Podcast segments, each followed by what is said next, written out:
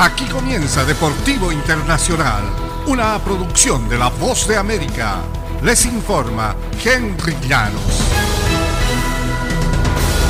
Seguimos en el Mundial de Fútbol de Qatar 2022 y la contundencia de Francia pudo más que el brío de los marroquíes en el Mundial.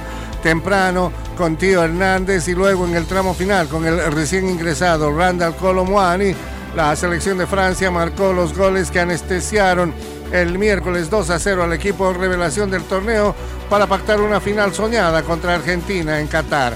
Lionel Messi y Kylian Mbappé, actuales compañeros en el Paris Saint-Germain, protagonizarán el próximo domingo en el Estadio Lusail un duelo generacional.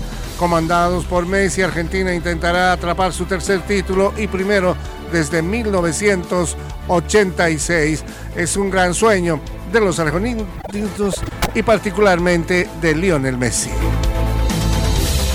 El presidente de Francia, Emmanuel Macron, dijo que se siente inmensamente orgulloso de que Francia alcanzara la final de la Copa Mundial después de que viajó a Qatar para ver al equipo superar el miércoles a Marruecos en las semifinales. Macron estuvo sentado junto al presidente de la FIFA, Gianni Infantino, en el duelo en el estadio Al y se levantó para aplaudir tras la victoria 2-0. Francia enfrentará a Argentina el domingo en la final. Me siento muy orgulloso de mi país, estoy muy feliz, le dijo Macron a los reporteros tras el encuentro. Quiero que los franceses disfruten esta simple felicidad. El líder francés rindió tributo al gran equipo marroquí, la primera selección africana en disputar las semifinales. Los marroquíes jugaron muy bien, agregó. Le quiero decir a la gente de Marruecos que tienen un gran equipo. Quiero extender nuestra amistad a través del deporte y también a través de otros elementos, dijo. Y el delirio de los hinchas eh, de la Argentina por la selección nacional de fútbol llevó a aerolíneas argentinas a programar dos vuelos extra desde Buenos Aires a Qatar de cara a la final de la Copa del Mundo prevista para el domingo. Y los pasajes se agotaron en pocas horas.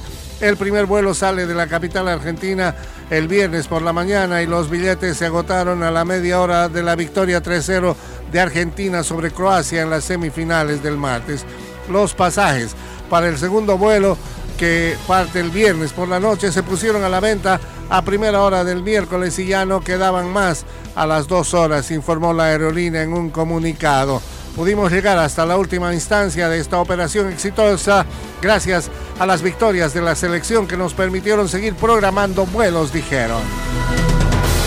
Y hasta aquí Deportivo Internacional, una producción de La Voz de América.